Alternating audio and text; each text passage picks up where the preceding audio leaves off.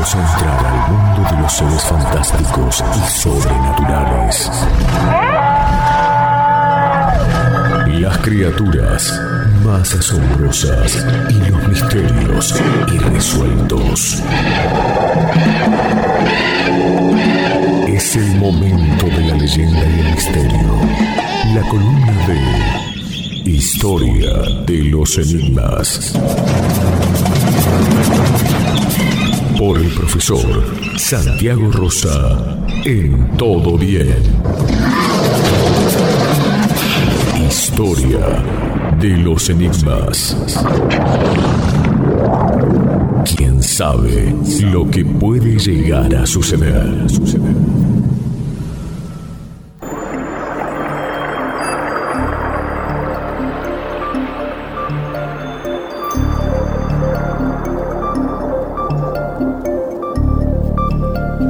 Hola Santiago, ¿cómo andás? Buen día. Hola, muy buenos días. Qué gusto estar con ustedes un sábado más. Por favor, el gusto es tuyo, Santiago. Hoy trajimos un, un, tema que tiene una controversia, como todos los temas que tratamos de tocar aquí, porque lo que tratamos a través de esta columna, como insistimos siempre, no es instalar respuestas o dar respuestas, sino que la gente se formule sus propias preguntas. Y la pregunta de hoy, chicos, es, ¿existieron alguna vez los dragones? ¿Qué creen ustedes? Que no. Sí. No, dice Majo. Que sí. Tajante. Eh, no, no, yo digo que sí, por ahí, medio pariente de los dinosaurios, por ahí. Ah, por ahí va, por ahí va la cosa de hoy. No sé si hablaba Majo o Daisy ahí. Daisy, Yo- Daisy decía que sí, Majo decía que no. Que no, que son mitológicos. Son mitológicos. Bueno, bueno, ah, entonces ya tenemos una controversia en la mesa, me imagino del otro lado los oyentes escuchando, ¿no? Porque, bueno, mis sobrinos, Maya y Joaquín y Catita, que no puede hablar, pero me miró así con los ojitos, nos dijeron, ¿por qué no hablas del monstruo del el lago Ness? ¿Qué es el monstruo del lago Ness? Y nos pusimos a investigar y encontramos que hay una relación muy grande entre eh, los dragones, los animales prehistóricos que nosotros conocemos como los dinosaurios, y determinados avistamientos que se dan en distintos lugares del mundo que nos pueden llevar a plantearnos, ¿es el monstruo del, del lago Ness un dragón? ¿O es como los dragones de los que hablaban las mitologías y las leyendas? ¿O tal vez puedan existir aún los dinosaurios. Y nos pusimos a ver acerca de, la figura del dragón, porque si empezás a rastrear todos los libros de mitología, eh, país por país, y yo en mi biblioteca tengo casi país por país, en todos, sin excepción, aparece la figura del dragón. Y desde una remota antigüedad, de los griegos, que son los primeros que registraron por escrito sus mitologías, hasta en las leyendas orales de los pueblos que no tienen escritura, aparece la figura del dragón. Entonces uno se pregunta, ¿existieron alguna vez los dragones y alguien los recordó y eso nos llegó hasta nosotros? ¿O alguien inventó eso y esa idea, como dice Majo, aunque no haya existido, la idea eh, persistió? Pero vamos a convenir que es una idea muy fuerte, porque estamos hablando de la antigua Grecia, estamos hablando de mucho tiempo, de muchísimo tiempo, y hoy por hoy se siguen haciendo películas de dragones. Borges decía, entre tantas cosas, que entre todos los animales fantásticos, el dragón es, por su distribución en las leyendas del mundo, un animal necesario. ¿Vieron cuando uno tiene un amigo que lo quiere mucho y le dice, por ejemplo, eh, ah, si vos no, no existieras, habría que inventarte? Sí. De todos modos, todas son especulaciones mentales del mundo material. ¿Te tocó, Diego, que te digan eso? Si no existieras, tendrías que inventarte. Eh, no, nunca me lo dijeron, pero. Es un piropo. Vos decís a un amigo. A un amigo, un amigo, Ah. un amigo. Mira, si Yo- no existiera, yo en algún momento de, que en algún momento de joven no a un amigo sino para para tratar de, Chamullar. de chamullar sí le he dicho a, a una dama eh, si no existieras te inventaría lo saqué de la letra de una Ah, canción en realidad Ah, mira vos, Sí, mira sí. vos, no la tenía, Sí. no la tenía. Uno, uno se plantea verdaderamente si las cosas fantásticas eh, eh, reemplazan lo que uno desearía que exista en el mundo. Pero pensemos en la forma del dragón. El dragón es, bastante eh, particular.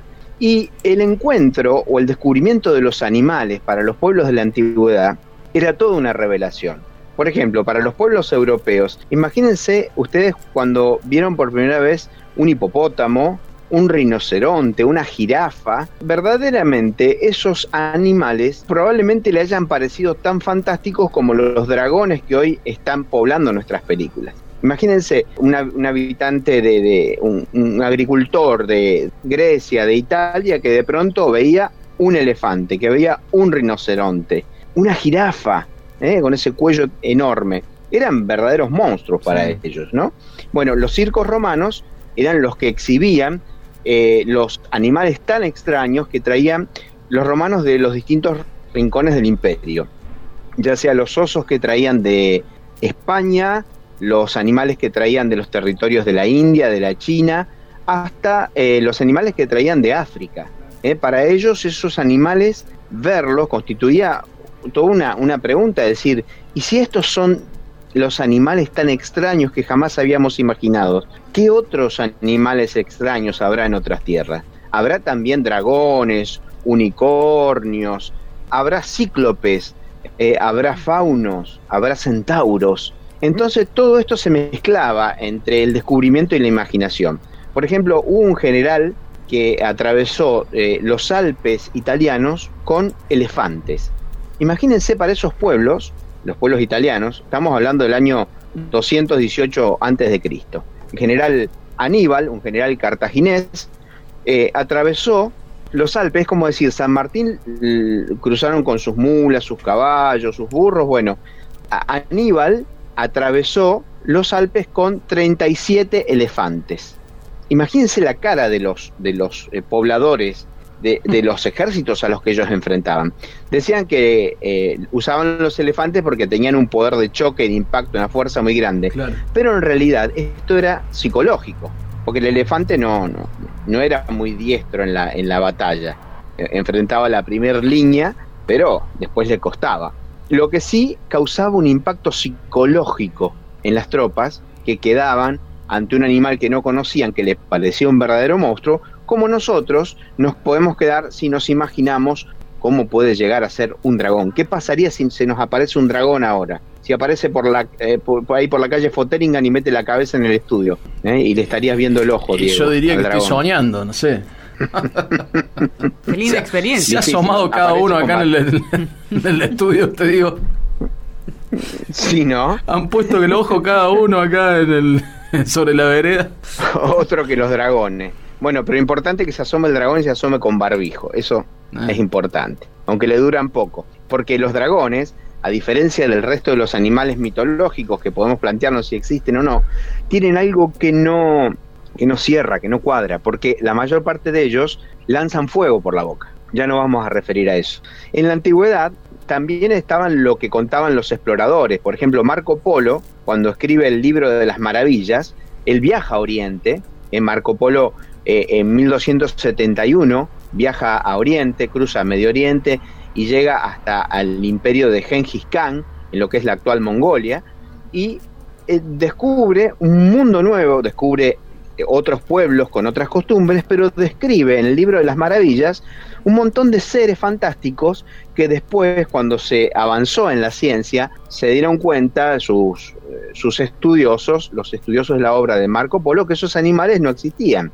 Marco Polo, por ejemplo, habló de un ser que es muy parecido a un lagarto, a un reptil, pero en realidad es un anfibio que se llama la salamandra Mm. que tiene una forma reptiloidea. Eh, las salamandras en realidad son anfibios, pero en ese momento lo que él describió era una criatura muy parecida a una lagartija o a un lagarto que podía inmiscuirse dentro del fuego eh, y que tenía eh, una lana especial que lo protegía del fuego dicen los estudiosos que eh, en algún momento se refirió simbólicamente al amianto. Eh, los, dragones empezaron junto con estos animales, con, las sirenas, con, con, los unicornios, con los duendes, con las hadas, estaban en los mismos libros de eh, biología que el resto de las especies animales. vos encontrabas el rinoceronte, encontrabas el hipopótamo, la jirafa, el murciélago y mezclados encontrabas el dragón, porque se creía que existían estos animales porque los libros clásicos de la antigüedad, no solamente los libros de mitología, sino los libros científicos, manifestaban que, eh, que existían. Es como si nosotros habláramos hoy del tuetué. Por ejemplo, vieron que acá en la zona se hacen avistaje de aves. Vos contratás un especialista, yo he ido a algunos avistajes de aves, te dan una, una especie de anotador donde vos registras todas las aves que vas y por ejemplo en los humedales de Plotier, en una jornada, en una mañana, registramos 30 especies de aves diferentes. Ujú. 30, solamente de aves. Que hay, hay una clave, ¿no? Porque uno se pregunta, ¿quiénes son los sucesores de los dinosaurios? ¿Quiénes se imaginan ustedes? ¿A quién se parece? ¿Cuál es de los animales actuales el más parecido al tiranosaurio? ¿Qué dicen No ustedes? sé, tío. Los maté. Sí. No, no sé. A no, una no. gallina. ¿Por qué? Porque eh, las, eh, los brazos cortos del tiranosaurio rex, que algunos dicen que no era un predador, sino que era un carroñero, eh, referencian a las aves que tienen las alas atrofiadas y que no pueden volar. Mm. La gallina vuela, tiene un vuelo muy corto, igual que la perdiz, pero hay animales que tienen las alas totalmente atrofiadas y no pueden volar, como es el caso de los pingüinos. Se dicen que eso, si vos mirás las patas de un pingüino y te vas a cualquiera de los museos, que gracias a Dios acá en la zona tenemos muchos, eh, al Carmen Funes, te vas a- al centro de los barriales, te vas al Chocón y ves cómo es la reconstrucción de los pies de los dinosaurios y te vas a dar cuenta de que es muy parecido a la, a la de las aves, a la de los choiques, por ejemplo. Ujú. Mirás los pies de un choique y no te cuesta imaginarte cómo pudo haber sido un dinosaurio. Nada más que el choique tiene un pico córneo óseo despojado de eh, dientes, que era una de las características de los dinosaurios y que también eran las características de los dragones.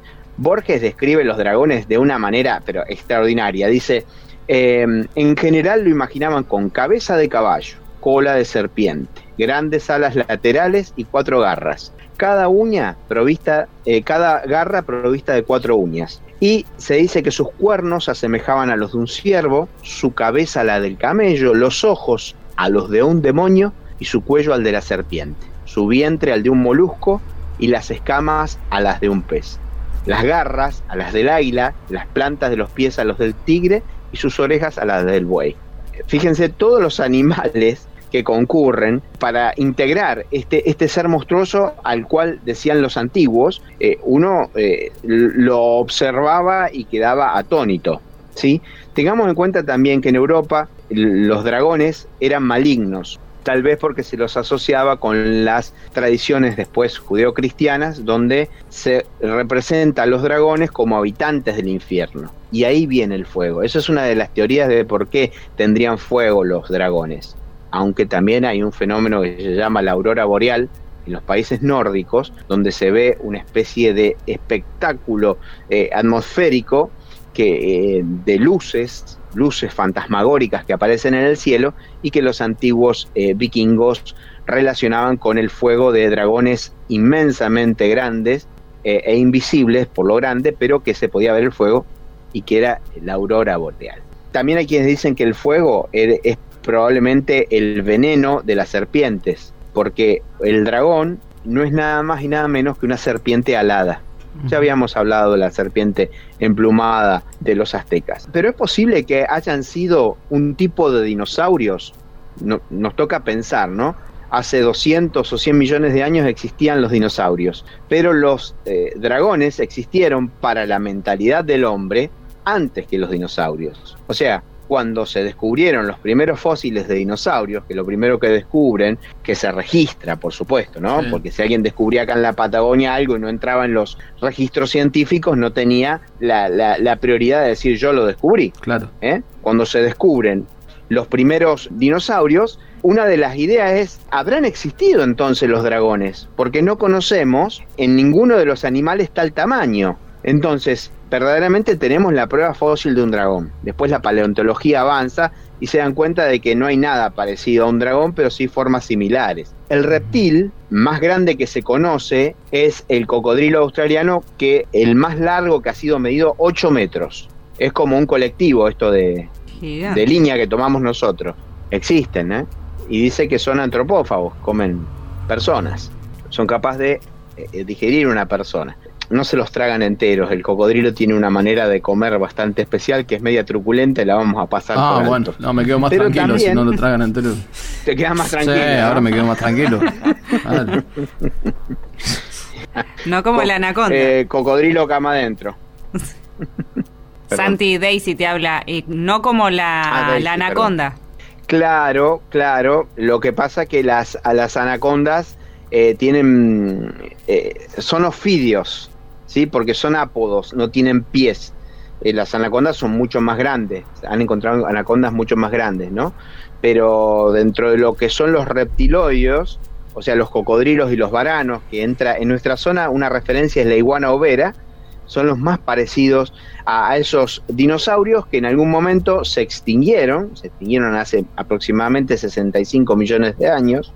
Hay muchas teorías acerca de, de por qué se, se extinguieron, pero básicamente sus cuerpos voluminosos no les permitían regular la temperatura, entonces aquellos de menor tamaño pudieron conquistar la evolución. No obstante lo cual se dice que muchos de ellos, muchos de ellos, pueden estar vivos. Hay una teoría, hay muchas películas. Ustedes me dirán, bueno, pero una cosa es hablar de ciencia y lo estás mezclando con las películas.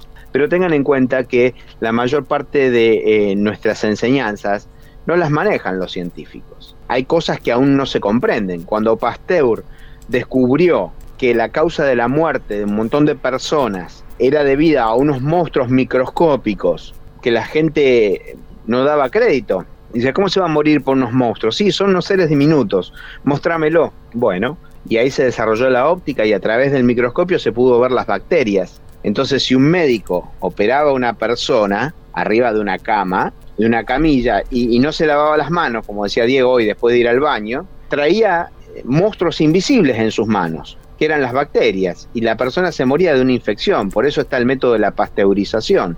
Entonces, la ciencia echó luz sobre algo que en la antigüedad los pueblos decían. Acá los pueblos originarios hablaban del gualicho, el gualichu, ¿sí? que tenía que ver con algo que había entre, los, entre las tolderías y eran los restos de los animales muertos que le traían infecciones. Ellos no decían bacterias, ellos decían gualichu, ¿sí? porque había una sabiduría propia. En fin, volvamos a los dragones. Los dragones, en realidad, para los antropólogos, terminaron siendo eh, descartados porque cuando se empezaron a encontrar fósiles, después del primer diente de, se, se, crearon otros. Hay un investigador que en el siglo XIX llamado Owen, británico, descubre, es el, el que le pone el nombre de dinosaurio, que significa la, lagarto terrible, y empiezan a reconstruir y ven que hay antecesores de los animales actuales que se extinguieron, no saben la razón todavía por, por la cual, pero ahí empieza a avanzar la paleontología y descartan la idea de un enorme reptil que lanzara fuego. Ahora bien, para los antropólogos, la presencia del dragón es un misterio, porque ellos, como dijimos al principio de la columna, no saben si en realidad alguien vio los dragones que ya no existen más, como en la leyenda del rey Arturo, como en las leyendas orientales, en, en el oriente, así como en Europa eran malvados y perversos, en el oriente los dragones eran animales muy venerados, dicen que los budistas veneran entre todas las deidades a los dragones. Y acá va lo interesante, porque los místicos plantean que los dragones no solamente existen, sino que existen en el interior de cada persona. Los místicos dicen que los dragones son aspectos de la energía interna. Y ellos hablan de dos dragones. Gente que hace yoga, va a decir, explayate un poco, pero yo lo voy a dejar para otra columna porque el tiempo nos corre. Pero vamos a hablar de el Kundalini, la serpiente sagrada de los indostanes. ¿sí? Vamos a hablar de dos dragones. Ellos decían que en el coxis, en la base de la columna, existe en forma energética, no visual, un dragón que asciende por la columna, que va abriendo todos los chakras y puede divinizar al hombre. Y que por el otro lado existe otro dragón, más oscuro, negro, de un color infrarrojo casi, que desciende desde la columna y forma una cola en la persona, que es la razón por la cual al diablo se lo dibuja con cola. Los místicos vieron justamente en los dragones la expresión de la divinidad en nosotros. Y hay una leyenda muy bonita con la que me gustaría cerrar la, la columna, que dice que había un emperador que amaba a los dragones desde pequeño, que tenía todo su palacio decorado con dragones, las sábanas de su cama eran dragones, las escalinatas sus cubiertos, todo, todo, todo, absolutamente todo en ese palacio tenía forma de dragón. Y que el gran dragón celestial, el dios dragón, el dios de todos los dragones, decidió retribuir esa veneración del emperador que amaba tanto a los dragones y los fue a visitar. Entonces dicen que cuando el emperador vio al dragón en realidad tembló de miedo y fue a esconderse en lo más profundo de su cama. Abajo de su cama quedó temblando. Y el dragón dijo, ah, dices que amas el dragón, pero cuando encuentras al dragón verdadero, te pones a temblar y corres como un niño cuál es la semblanza de, esta historia, es que muchas personas dicen que buscan el camino espiritual, llenan su vida de pseudo espiritualidad, pero cuando tienen que conocerse a sí mismo, cuando aparece la, la verdad dentro de ellos, a veces miran por otro lado y algunos salen corriendo. LU5 Podcast.